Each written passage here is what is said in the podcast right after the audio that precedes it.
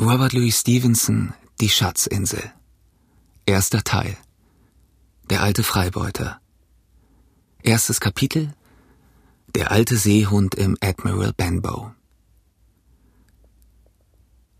Gutsherr Trelawney, Dr. Livesey und die übrigen Herren haben mich gebeten, unsere Fahrt nach der Schatzinsel vom Anfang bis zum Ende zu beschreiben und dabei nicht zu verschweigen als die genaue Lage der Insel und zwar auch dies nur deshalb, weil noch jetzt ungehobene Schätze dort vorhanden sind. So ergreife ich die Feder in diesem Jahre des Heils 1700 und und versetze mich zurück in die Zeit, als mein Vater den Gasthof zum Admiral Benbow hielt und als der braungebrannte alte Seemann mit der Säbelnarbe im Gesicht unter unserem Dache Wohnung nahm. Ich erinnere mich, wie wenn es gestern gewesen wäre, des Mannes, wie er in die Tür unseres Hauses hereinkam, während seine Schifferkiste ihm auf einem Schiebkarren nachgefahren wurde. Ein großer, starker, schwerer, nussbrauner Mann. Sein teriger Zopf hing ihm im Nacken über seinen fleckigen blauen Rock herunter. Seine Hände waren schwielig und rissig, mit abgebrochenen schwarzen Fingernägeln, und der Säbelschmiss, der sich über die eine Wange hinzog, war von schmutzig weißer Farbe. Er sah sich im Schenkzimmer um und pfiff dabei vor sich hin, und dann stimmte er das alte Schifferlied an, das er später so oft sang. Fünfzehn Mann bei des Toten Kist, yo ho ho und ne Buddel Buddel rum. In der zittrigen hohen Stimme, die so klang, wie wenn eine Ankerwinde gedreht würde. Dann schlug er mit einem Knüppel so dick wie eine Handspeiche gegen die Tür, und als mein Vater erschien, verlangte er barsch ein Glas rum. Als dieses ihm gebracht worden war, trank er es langsam aus, wie ein Kenner, mit der Zunge den Geschmack nachprüfend, und dabei sah er sich durch das Fenster die Strandklippen und unser Wirtsschild an. Schließlich sagte er Das ist ne nette Bucht und ne angenehm gelegene Grockkneipe. Viel Gesellschaft, Maat? Mein Vater sagte ihm, Gesellschaft käme leider nur sehr wenig. So. Na, dann ist das die richtige Stelle für mich. Eda, ihr, mein Mann, rief er dem Mann zu, der den Handkarren schob. Ladet mal meine Kiste ab und bringt sie nach oben. Hier will ich ein bisschen bleiben. Ich bin ein einfacher Mann. Rum und Speck und Eier, weiter brauche ich nichts. Und außerdem die Klippe da draußen, um die Schiffe zu beobachten. Wie Sie mich nennen können? Captain können Sie mich nennen. Ach so, ich sehe schon, worauf Sie hinaus wollen. Da, und er warf drei oder vier Goldstücke auf den Tisch. Wenn ich das verzehrt habe, können Sie mir Bescheid sagen, rief er, und dabei sah er so stolz aus wie ein Admiral. Und in der Tat, so schlecht seine Kleider waren und so gemein seine Sprechweise, er sah durchaus nicht wie ein Mann aus, der vor dem Mast fuhr, sondern war offenbar ein Steuermann oder ein Schiffer, der gewohnt war, dass man ihm gehorchte, oder sonst gab's Prügel. Der Mann, der den Schiebkarren gefahren hatte, sagte uns, die Postkutsche hätte ihn am Tag vorher am Royal George abgesetzt.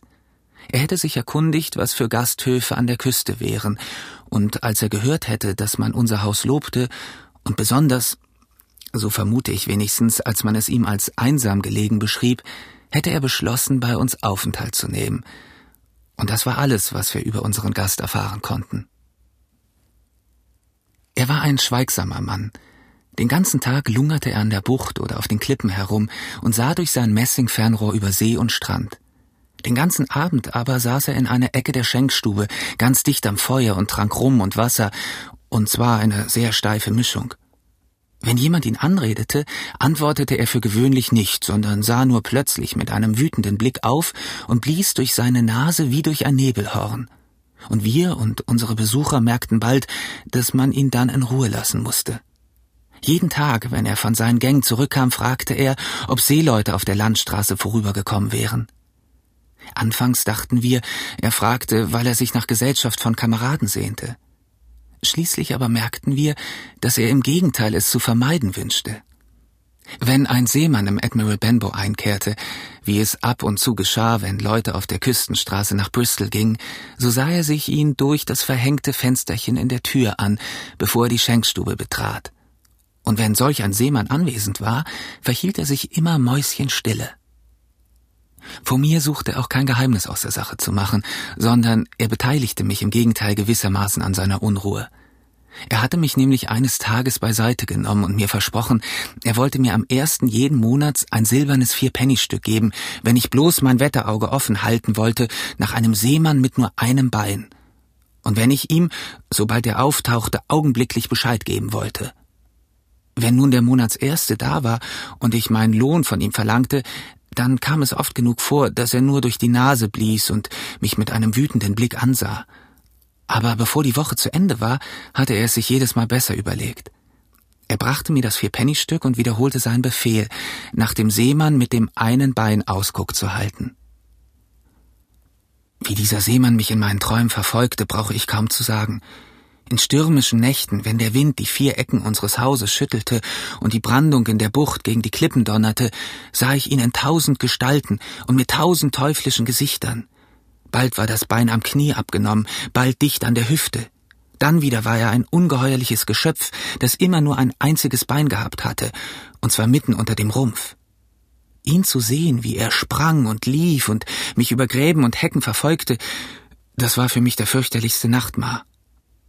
So musste ich eigentlich mein monatliches Vierpennystück recht teuer bezahlen, denn ich bekam dafür diese grässlichen Traumgesichte in den Kauf. Wenn ich vor dem einbeinigen Seemann eine schreckliche Angst hatte, so hatte ich dafür vor dem Captain selber weniger Furcht als andere, die ihn kannten. An manchen Abenden nahm er mehr Rum und Wasser zu sich, als sein Kopf vertragen konnte. Dann saß er zuweilen, ohne sich um irgendeinen Menschen zu bekümmern, und sang seine ruchlosen, alten, wilden Schifferlieder. Zuweilen aber bestellte er Runden und zwang die ganze zitternde Gesellschaft, seine Geschichten anzuhören oder als Chor in seine Lieder einzufallen. Oft zitterte das Haus von dem Jo ho ho und ne Buddel Buddel rum. Alle Nachbarn stimmten aus voller Kehle ein, mit einer Todesangst im Leibe, und einer sang noch lauter als der andere, damit nur der Käpt'n keine Bemerkung machte.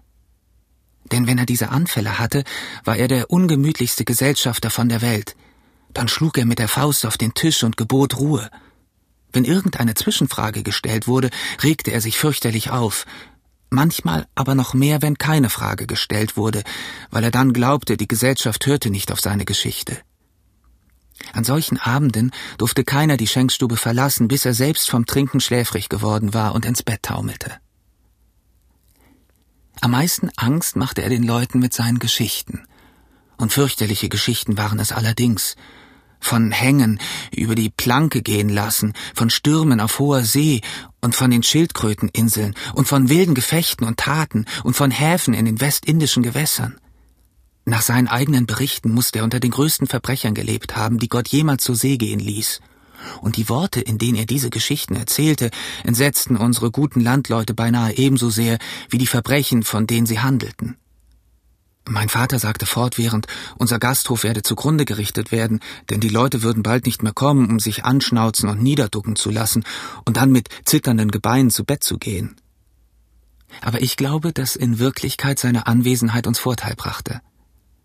Die Leute graulten sich allerdings, aber in der Rückerinnerung hatten sie die Geschichten eigentlich gern. Es war eine angenehme Aufregung in ihrem stillen Landleben. Unter den jüngeren Leuten gab es sogar eine Partei, die voll Bewunderung von ihm sprach.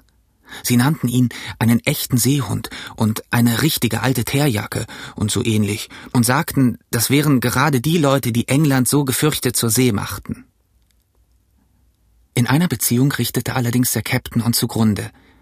Er blieb eine Woche nach der anderen, so dass die Goldstücke, die er auf den Tisch geworfen hatte, längst verrechnet waren aber mein Vater konnte sich niemals ein Herz fassen und mehr Geld von ihm verlangen.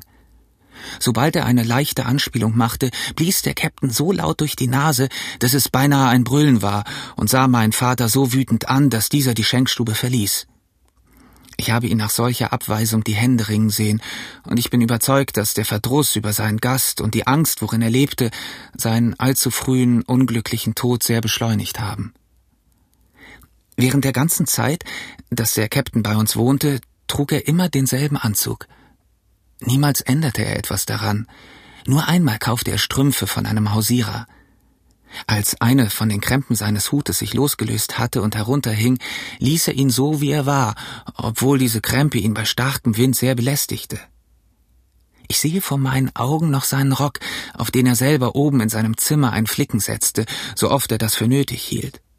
Schließlich bestand der ganze Rock nur aus Flicken. Niemals schrieb er einen Brief, niemals empfing er ein, er sprach mit keinem Menschen ein Wort, außer mit den Nachbarn, die zu uns in die Wirtschaft kamen, auch mit diesen gewöhnlich nur, wenn er zu viel rumgetrunken hatte. Seine große Schifferkiste hatte keiner von uns jemals offen gesehen. Nur ein einziges Mal wagte ein Mensch ihm über den Mund zu fahren, und das geschah erst in der letzten Zeit, als mein armer Vater schon sehr krank und dem Tode nahe war. Dr. Livesey kam eines Nachmittags zur späten Stunde, um noch nach dem Kranken zu sehen. Meine Mutter setzte ihm ein bisschen zu essen vor, und dann ging er in die Schenkstube, um eine Pfeife zu rauchen, bis sein Pferd vom Dorf zurückgebracht würde, denn wir hatten im alten Admiral Benbow keine Stallung. Ich ging mit dem Doktor in die Schenkstube, und ich erinnere mich noch, dass mir der Unterschied zwischen dem sauberen, munteren Doktor mit seiner schneeweiß gepuderten Perücke, seinen hellen, schwarzen Augen und seinem liebenswürdigen Benehmen und den plumpen Landleuten auffiel, Besonders aber der Gegensatz zu dem schmutzigen, zerlumpten alten Piraten, der stark angetrunken hinter seinem Tische saß und die Ellenbogen aufgestützt hatte. Plötzlich begann er, der Käpt'n nämlich, sein ewiges Lied zu brüllen. Fünfzehn Mann bei des Toten Kist, yo ho ho und ne Buddel Buddel rum. Suff und der Teufel holten den Rest, yo ho ho und ne Buddel Buddel rum. Anfangs hatte ich vermutet, des toten Kist sei die große Schifferkiste oben im Vorderzimmer, und ich hatte sie in meinen Träumen mit dem einbeinigen Schiffer in Verbindung gebracht. Inzwischen aber hatten wir alle schon längst aufgehört, auf sein Singen zu achten. An diesem Abend war das Lied nur dem Dr. Livesey neu, und ich bemerkte, dass es auf ihn keinen angenehmen Eindruck machte, denn er sah einen Augenblick ganz ärgerlich aus, bevor er in seinem Gespräch mit dem alten Gärtner Taylor fortfuhr, mit dem er sich über ein neues Mittel gegen das Gliederreißen unterhielt. Der Kapitän wurde bei seinem eigenen Lied lustig und schlug schließlich mit der Faust vor sich auf den Tisch. Wir alle wussten, dass er damit den Anwesenden Schweigen befehlen wollte. Alle hörten sofort auf zu sprechen, mit Ausnahme des Dr. Livesey. Der sprach ruhig weiter, indem er zwischen jedem zweiten oder dritten Wort einen kurzen Zug aus seiner Pfeife tat. Eine Weile starrte der Captain ihn an, schlug wieder mit der flachen Hand auf den Tisch, starrte ihn noch grimmiger an und schrie endlich mit einem gemeinen Fluch Stelle da unter Deck. Sagten Sie etwas zu mir, Herr? fragte der Doktor. Und als der Kerl mit einem neuen Fluch ihm sagte, das wäre allerdings der Fall, antwortete der Arzt ich habe Ihnen nur eins zu sagen, Herr. Wenn Sie mit dem Rumtrinken so weitermachen, wird die Welt bald von einem sehr dreckigen Schuft befreit sein. Die Wut des alten Burschen war schrecklich anzusehen. Er sprang auf, zog ein Matrosenklappmesser, öffnete es, schwang es auf der offenen Handfläche und drohte dem Doktor, er werde ihn an die Wand spießen. Der aber rührte sich nicht einmal.